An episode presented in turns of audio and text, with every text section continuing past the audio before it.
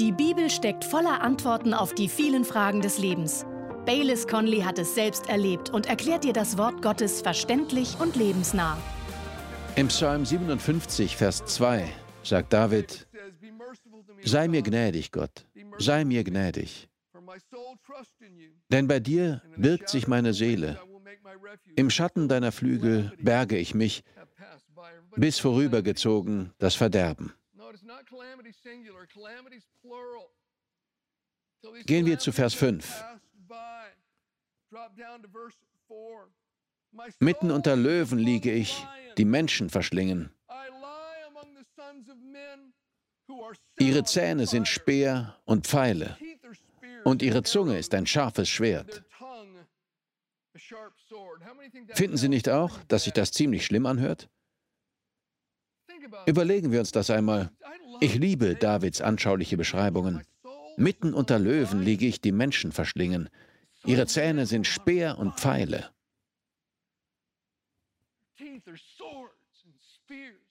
Es muss eine schwere Zeit für ihn sein. Dieser Psalm stammt vermutlich aus der Zeit, als König Saul ihn verfolgte und umbringen wollte. Aber dann, ab Vers 8 dieses Psalms, sagt er, Gefestigt ist mein Herz, Gott, gefestigt ist mein Herz. Ich will singen und spielen. Wache auf, meine Seele, wachet auf, Harfe und Zither. Ich will aufwecken die Morgenröte. Ich will dich preisen unter den Völkern, Herr, will dich besingen unter den Völkerschaften. Was tut David hier, als er mitten unter Löwen liegt, die Menschen verschlingen?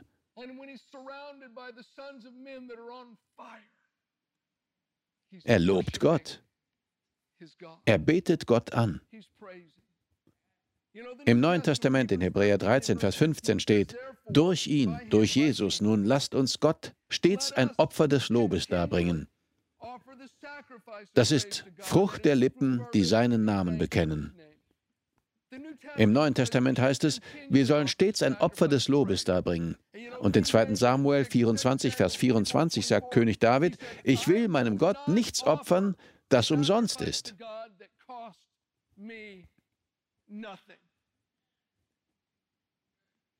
In der Neues Leben Übersetzung heißt es, ich möchte dem Herrn keine Opfer darbringen, die mich nichts gekostet haben. Wenn Gott uns segnet und wenn wir eine Gebetserhörung erlebt haben, dann ist es kein Opfer, Gott zu loben. Dann sind Lob und Dank in Ordnung. Dann sollten wir Gott loben, aber dann macht es uns Freude. Es ist wertvoll und wir sollten Gott unbedingt danken. Aber wenn sich nichts an unserer Situation ändert und es aussieht, als wäre Gott weder treu noch gut, dann ist Lobpreis ein Opfer. Dann kostet es uns etwas, Gott zu loben.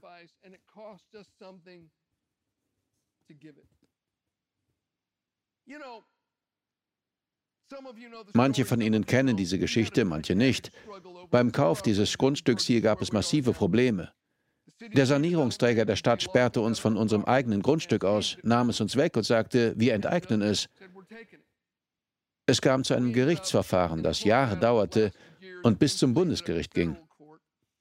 Es ging dabei um fünf große Punkte. Wir gewannen jeden einzelnen davon mit Leichtigkeit. Wir gewannen alle fünf Verfahren. Und wissen Sie, danach war es kein Opfer, Gott zu loben. Es war einfach. Als wir die Baugenehmigung endlich hatten, war es ein Kinderspiel, Gott zu loben. Es war ganz und gar kein Opfer. Aber ich weiß noch, wie ich mittendrin mit den Anwälten zusammensaß und sie sagten, Baylis, du musst wissen, dass in der Geschichte unseres Landes noch nie jemand einen Fall gewonnen hat, der in deiner Lage war.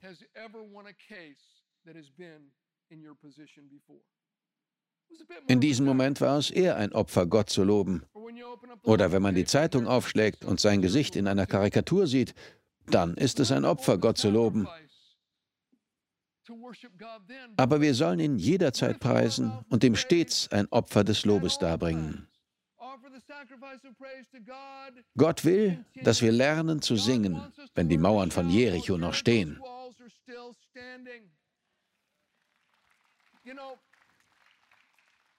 Bei einer Frauenveranstaltung reden ein paar Frauen miteinander und eine sagt, ich glaube, Schwester Agnes hat es gerade nicht leicht. Sie macht eine schwierige Zeit durch. Eine andere Frau sagt, woher weißt du das? Und die erste sagt, weißt du, Agnes und ich wohnen im gleichen Haus und ich höre durch die Wand, wie sie Gott Loblieder singt. Ich weiß, dass sie eine schwere Zeit durchmacht, weil sie Gott so laut lobt. Ein Opfer der Anbetung. Vor vielen Jahren habe ich einmal einen Artikel von einem Mann gelesen. Er war Ende 50, als er diesen Artikel schrieb. Als kleiner Junge hatte er etwas erlebt, das sein ganzes Leben prägte. Er beschloss in diesem Moment, dass er Gott von ganzem Herzen dienen wollte. Sein Vater war Bauer und sie hatten in diesem Jahr mehrere unerwartete Starkregenfälle erlebt, die die ganze Ernte ruiniert hatten. Keine Ernte bedeutete kein Einkommen. Die kommenden Jahre würden sehr schwer werden. Und er schrieb, ich stand als kleiner Junge am Rand unserer Farm, während mein Vater über die Felder schaute. Ich hielt die Hand meines Vaters und schaute zu ihm hoch. Tränen liefen ihm über die Wangen und er fing an zu singen und Gott zu loben. Es war ein so tiefer und echter Glaube, dass ich in diesem Moment als kleiner Junge entschied, dass der Gott meines Vaters auch mein Gott sein sollte. Wir sollen Menschen der Anbetung sein und Gott in guten und in schlechten Zeiten loben. Drittens, David war ein Mann des Wortes. Ich möchte Ihnen dazu ein paar Verse aus Psalm 119 zeigen. Wir blenden sie auf der Leinwand ein. Sie wissen vielleicht, dass Psalm 119 der längste Psalm in der Bibel ist. Und in jedem Vers geht es um das Wort Gottes.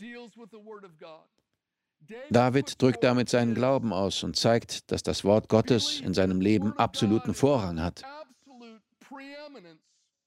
Es war ihm unendlich wichtig. Eigentlich könnten wir jeden einzelnen Vers in diesem Psalm anschauen. Es sind Hunderte. Aber die Verse, die ich Ihnen heute zeigen möchte, zeigen, dass es noch weitergeht als einfach nur, dass David das Wort wichtig war. Er hatte eine Liebesbeziehung zum Wort Gottes. Und das, mein Freund, war das Besondere an ihm. Ich will Ihnen diese Verse vorlesen. Im Psalm 119, Vers 24 sagt David, Deine Zeugnisse sind auch meine Lust, mein Ratgeber sind sie. Vers 47, Ich habe meine Lust an deinen Geboten, die ich liebe. Vers 48, Ich werde meine Hände aufheben zu deinen Geboten, die ich lieb habe. Und über deine Ordnungen will ich nachdenken. Vers 97. Wie liebe ich dein Gesetz? Es ist mein Nachdenken den ganzen Tag. Vers 113. Die Gemeinen hasse ich, aber ich liebe dein Gesetz. Vers 119. Wie Schlacken hast du hinweggeräumt alle Gottlosen des Landes. Darum liebe ich deine Zeugnisse. Vers 127. Darum liebe ich deine Gebote mehr als Gold und Feingold. David liebte Gottes Wort. Er las es, sann darüber nach und lebte danach. Vielleicht erinnern Sie sich an die Geschichte, als David schließlich zum König über ganz Israel gekrönt wurde. Eine seiner ersten Amtshandlungen als König war das Zurückholen der Bundeslade. Das war die Kiste mit Gold und dem Cherubim drauf, in der die zehn Gebote, die Schale Manna und Aarons Stab lagen, der geblüht hatte. Auf dieser Kiste ruhte die Gegenwart Gottes. Sie stand unter dem alten Bund im Allerheiligsten. Und David beschloss, sie nach Jerusalem zu holen. Alle waren begeistert. David tanzte, die Musik spielte. Er wollte das Richtige tun.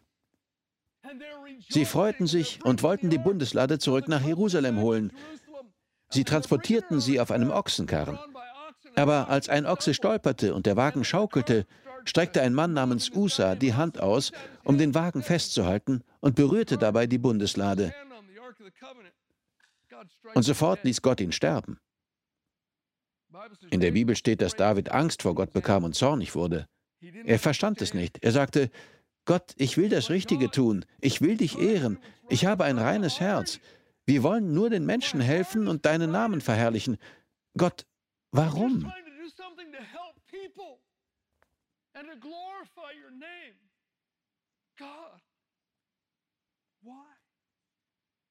Aber wissen Sie, was David tat?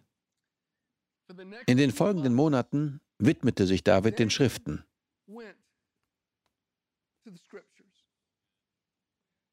Er suchte im Wort Gottes nach Antworten und er fand heraus, dass in 4. Mose 4, Vers 15 steht, dass jeder Mensch sterben muss, der die Bundeslade so wie Usa berührt.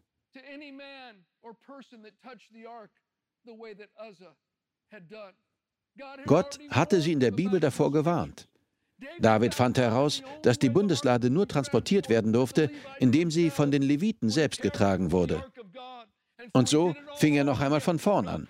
Kein Wagen, keine Ochsen. Er holte die Priester, die die Lade tragen sollten. Und dieses Mal schaffte er es. Sie brachten die Bundeslade voller Freude und Vertrauen in die Stadt.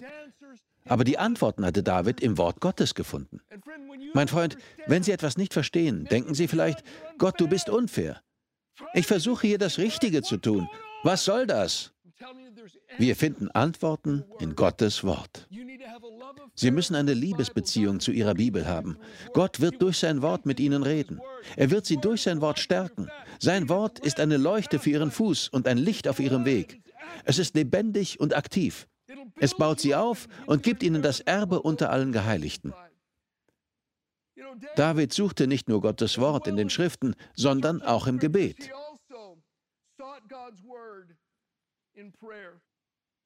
Es ist sehr interessant. Wenn Sie das Wort fragen oder fragte in der Bibel suchen, werden Sie staunen, wie oft es in Verbindung mit David vorkommt, der Gott um Weisheit bittet. Vor einer Schlacht fragte er den Herrn, wie sollen wir es machen? Sollen wir hinaufgehen?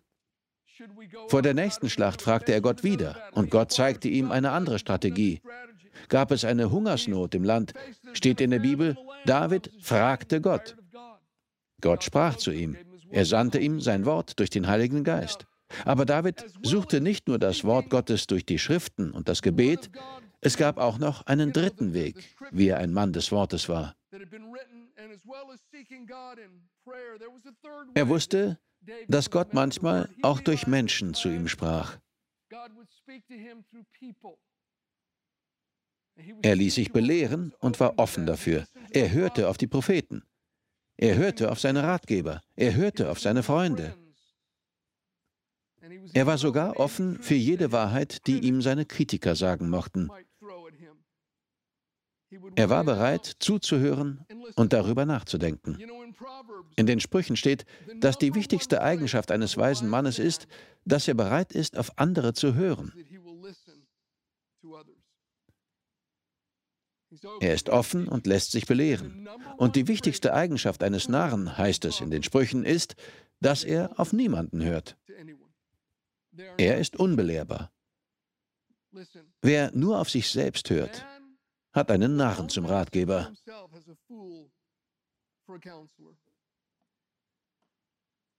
Ja, Gott gebraucht oft Prediger und Menschen, die dazu berufen sind, das Wort Gottes zu lehren, um zu uns zu sprechen.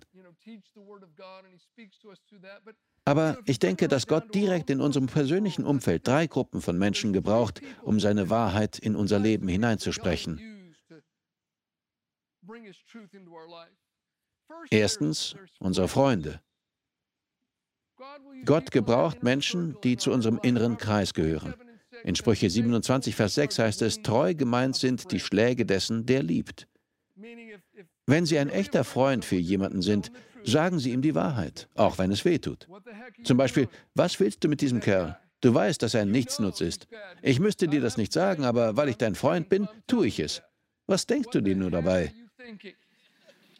Oder was es sein mag, treu gemeint sind die Schläge dessen, der liebt. Wenn Sie mein Freund sind, dann kommen Sie über die Brücke der Freundschaft und verletzen Sie mich, wenn Sie meinen, dass mir das hilft. Ich will hören, was Sie mir zu sagen haben. Gott spricht durch unsere Freunde zu uns. Die zweite Gruppe Menschen will ich als Bekannte bezeichnen. Es sind Menschen, die nicht zu unserem innersten Kreis gehören, die wir aber kennen. Wenn Gott keinen Freund findet, jemanden aus dem innersten Kreis, der mit ihnen redet, dann sucht er jemanden aus dem nächsten Kreis, wenn derjenige offen und empfänglich ist. Vor Jahren gab es einmal einen Mann, der zu diesem Kreis gehörte. Er war nicht wirklich ein Freund, aber ein Bekannter. Er warnte mich vor jemandem. Aber ich tat es ab. Ich dachte, ich kenne dich gar nicht richtig. Warum erzählst du mir das?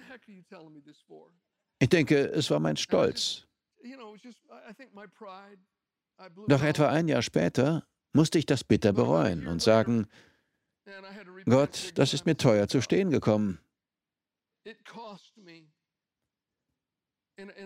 Die Person, vor der er mich gewarnt hatte, hatte mir sehr geschadet.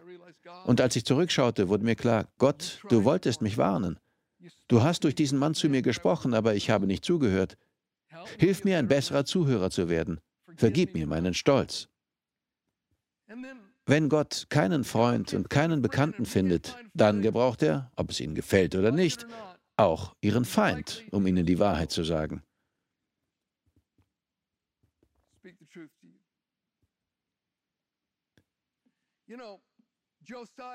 Josia war einer der größten Könige im Volk Israel, vielleicht sogar der größte. In der Bibel steht, dass es keinen König vor oder nach ihm gab, der sich dem Herrn und dem Wort Gottes mit ganzem Herzen und ganzer Seele so sehr zuwandte wie Josia. Er wandte sich Gott mit ganzem Herzen zu. Und keinem König vor oder nach ihm lag Gottes Wille so sehr am Herzen.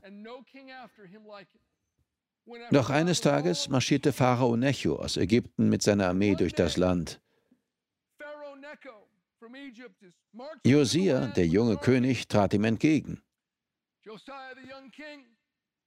Und der Pharao sagte, Josia, geh mir aus dem Weg. Ich habe einen Auftrag von Gott. Wenn du dich mit mir anlegst, legst du dich mit Gott an, und das kostet dich dein Leben. Aber Necho war Josias Erzfeind.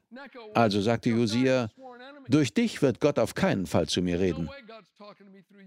Er zog aus und kämpfte in der Schlacht von Megiddo gegen den Pharao. Und Josia wurde von den Bogenschützen getroffen und starb bei Megiddo.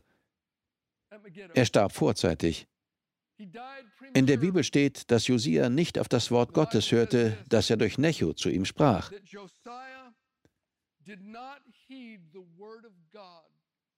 Josia war nicht offen dafür, weil der Pharao sein Feind war.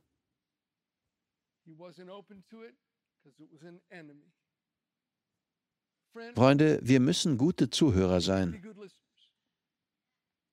Wenn Sie darüber nachdenken und feststellen, dass nichts daran ist, legen Sie es beiseite und gehen Sie weiter. Lassen Sie sich nicht davon beirren. Aber seien Sie zumindest offen und bereit, über das nachzudenken, was jemand zu Ihnen sagt.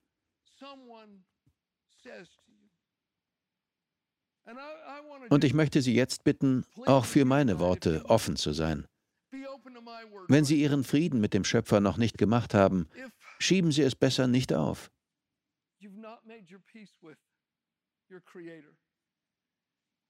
Wenn wir erkennen, dass Gott uns anspricht und nicht darauf reagieren, dann wird unser Herz immer unempfindlicher und immer härter.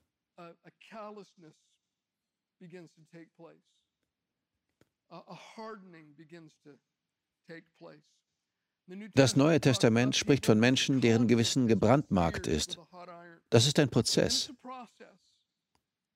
Aber je öfter wir es aufschieben und nicht auf Gottes sanftes Werben und Bitten reagieren, alles in Ordnung zu bringen, desto leichter wird es, es auch das nächste Mal aufzuschieben. Und es wird immer schwieriger, zu Gott zu kommen.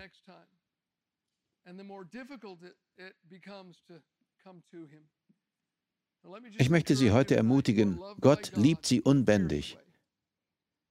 Er hat seinen Sohn gesandt, um den Preis für ihre Sünden zu zahlen. Jesus Christus, der Sohn Gottes, ist am Kreuz von Golgatha an ihrer Stelle gestorben, um eine Schuld zu bezahlen, die Sie und ich schuldig waren und die wir nie selbst hätten zahlen können. Er starb unter der Last der Sünden der Welt und die Ansprüche von Gottes ewiger Gerechtigkeit wurden ein und für allemal erfüllt. Durch die Kraft des Heiligen Geistes ist Jesus von den Toten auferstanden. In der Bibel steht, dass wir das glauben und ihn als unseren Herrn annehmen sollen. Dann führt Gott uns in eine Beziehung zu ihm, die Rettung heißt. Es geht nicht um Rituale oder Zeremonien, es geht um eine Beziehung, eine echte, lebendige, persönliche Beziehung zu dem Gott, der uns geschaffen hat. Vielleicht stehen Sie nicht besonders auf Rituale, Regeln und Vorschriften, Gott auch nicht. Ja, er hat seine Prinzipien und Gesetze, aber die Beziehung steht über allem. Senken wir einen Moment den Kopf und schließen wir die Augen. Ich möchte Ihnen ein einfaches Gebet vorbeten. Ich kann Ihnen die Worte sagen, aber das ist alles, was ich für Sie tun kann. Wenn Sie diese Worte mit aufrichtigem Herzen zu Gott sagen, wird er Ihnen begegnen.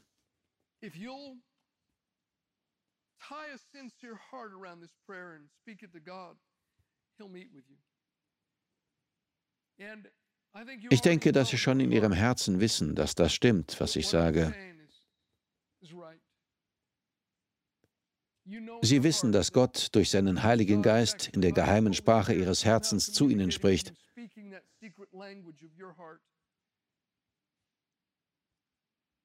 Und ich möchte Sie einladen, darauf zu antworten. Und ja, es bleibt Ihnen überlassen, ob Sie das tun oder nicht. Aber ich werde Sie bitten, Ihre Hand zu heben, wenn Sie dieses Gebet mitbeten wollen. Vielleicht sind Sie ein verlorener Sohn oder eine verlorene Tochter, die sich von Gott entfernt haben und nun zurückkommen. Vielleicht beten Sie dieses Gebet zum ersten Mal. Ich werde Sie bitten, Ihre Hand zu heben. Das hilft mir zu sehen, wen ich im Gebet leite. Und wenn ich es sage, können Sie die Hand wieder herunternehmen. Natürlich ist das keine Voraussetzung dafür, dass Gott Ihr Gebet hört. Gott sieht Sie und wenn Sie ernsthaft zu ihm sprechen, wird er Sie hören. Vielleicht fragen Sie sich, warum sollte ich dann meine Hand heben? Ich denke, dass eine so einfache Tat Ihnen helfen kann, dass Ihr Glaube sich auf Gott zubewegt.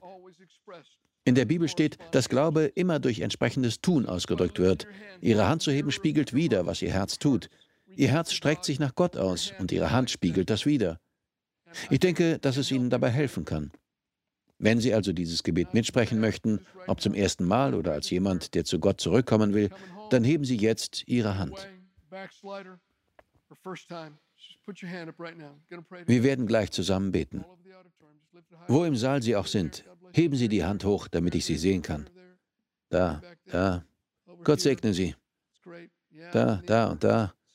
Da hinten drei, hier drüben. Das ist großartig. Ja, da oben auch. Hier unten noch ein paar. Sie können Ihre Hand herunternehmen. Gut, legen wir alle eine Hand auf unser Herz. Sagen Sie diese Worte zu Gott. Sagen Sie Gott, ich komme jetzt zu dir. Ich glaube, dass du mich durch deine Liebe zu dir ziehst.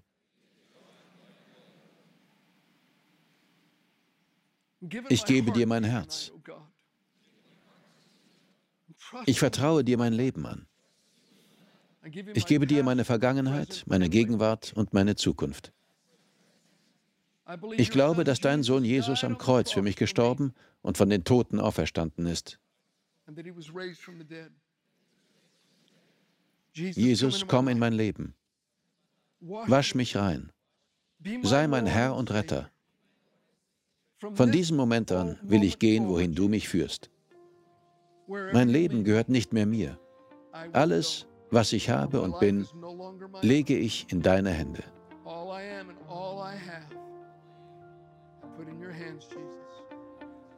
In deinem Namen bete ich. Amen. Wunderbar. Wir danken dir fürs Zuhören. Weitere Predigten sowie eine tägliche Andacht von Baylis findest du kostenlos auf baylis-conley.de. Gott segne dich.